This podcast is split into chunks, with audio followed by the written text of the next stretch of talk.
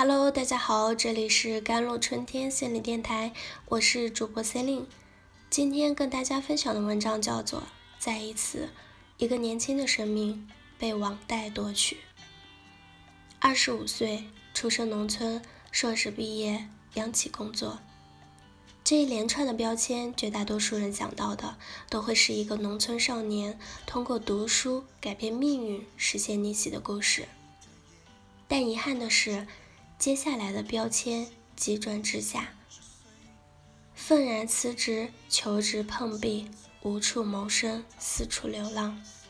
而更可悲的是，这个本应该奋斗拼搏的九零后小伙子，最终被五万元彻底压垮了。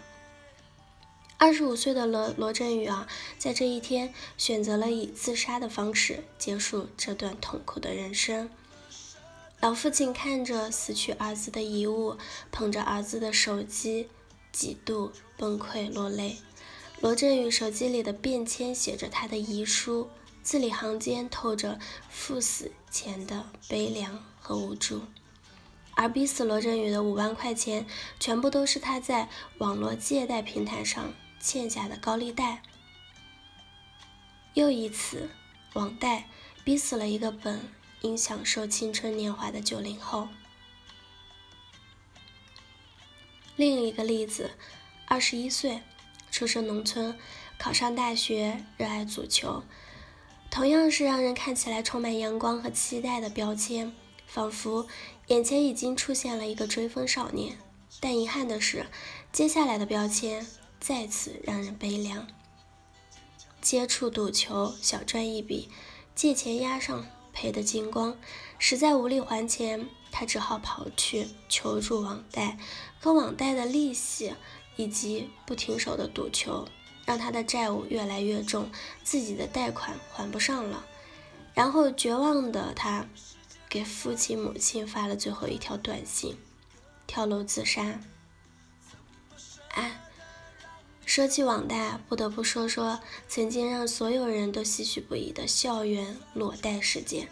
其中有个女孩因为自己做微商，生意亏了钱，跑去裸贷借钱，结果生意没有好转，欠款却越来越多。而无良的裸贷公司给她的父母发去了一张女孩的裸体照片，在几乎崩溃的父母的逼问下，女孩才承认自己贷款欠了钱。某个夜晚，他选择躲进一家狭小的宾馆，给父亲发了最后一条微信，然后烧炭自杀。微信里说：“爸爸，让我再自私最后一次，下辈子我再把钱还给您。”知乎上有这么一个问题：裸贷事件中最坏的人是谁呢？得赞最高的是那些无良的放贷者，那些违法高利贷，用低门槛来吸引那些涉世未深的女孩，然后用照片和视频拴住了女孩的未来，再无耻的将女孩们的人生彻底的毁掉。是的，那些违法的裸贷、高利贷确实像是吸血的恶魔，必须严惩。但是，我们回顾一下前面的三起事件吧，想想他们三个人为什么会走上网贷的不归路。第一个，罗振宇辞去工作，然后流浪，无法支撑开销，然后自杀；第二个，染上赌博，越赔越多，铤而走险，无效，然后自杀；第三个，裸贷女孩生意失败，借钱不动，洞却越来越大。裸体照片也接踵而来，然后自杀。第一个自杀的原因其实是懒。一个硕士生辞了职，不是努力工作开辟新天地，而是一蹶不振的四处游荡。这不是懒是什么？第二个自杀的原因其实是贪。一个大学生，足球当爱好无可厚非，可把爱好变成赌博，相当于作茧自缚。为什么要远离赌博的人？因为他们过于贪婪，贪婪到五谷不分、六亲不认，铤而走险，自取灭亡。第三个自杀的原因其实是蠢。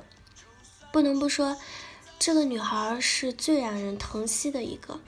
她借钱并不是染上了恶习，并不是希望不劳而获，而是希望可以通过借钱支撑自己的生意，多赚些钱孝敬父母。但女孩却用了最错误、最愚蠢的一种方式。当然，这样给所有事件定性未免太偏颇。原因何止这些？越来越倾向享受生活的消费观，以及部分爱慕虚荣、借钱消费、提前消费、不考虑自身承受能力的消费，汇成一个词，就是越来越无法填满的欲望。想起了雨果在《悲惨世界》里的一句话：“男人因穷困而道德败坏，女人因饥饿而生活堕落，儿童因黑暗而身体羸弱。”一百多年过去了，我们的生活也没有那么贫困、饥饿、黑暗，但我们的欲望比这些更加可怕。好了。以上就是今天的节目内容了。咨询请加微信公众号 jlct 幺零零幺，或者添加我的手机微信号幺三八二二七幺八九九五。我是 c e l i n e 我们下期节目再见。